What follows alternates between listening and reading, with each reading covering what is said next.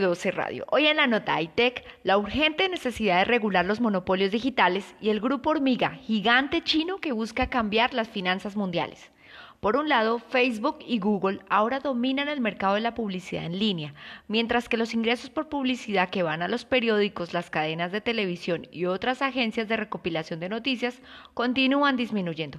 Google también aloja dos tercios de todas las búsquedas en Internet en los Estados Unidos y es tan dominante que buscar en Google se ha convertido desde hace mucho tiempo en un verbo de uso común, googlear. En 2006, Google adquirió el sitio de alojamiento de videos más grande del mundo, YouTube, y Facebook, por su parte, adquirido más de 70 empresas en aproximadamente 15 años, incluidos competidores potenciales como Instagram y WhatsApp.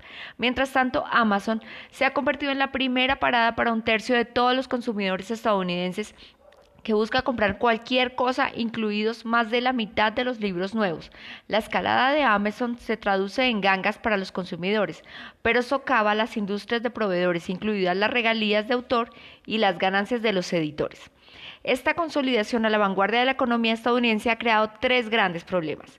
El primero se refiere al poder económico. Aquí el problema no es el clásico de los precios al consumidor sean más altos de lo que serían en condiciones competitivas. El tema es que las Big Tech están inhibiendo la innovación. El tamaño de sus propiedades, las plataformas de uso obligatorio, los patentes y los derechos de autor crean barreras formidables para los nuevos participantes. El segundo problema se refiere a la influencia política. Las concentraciones masivas de poder económico tienden a generar una influencia política de la que se abusa fácilmente. El tercer problema se refiere al poder social. El control sobre los flujos de comunicaciones de los que dependen las personas para comprender el mundo. El ejemplo más obvio son las noticias.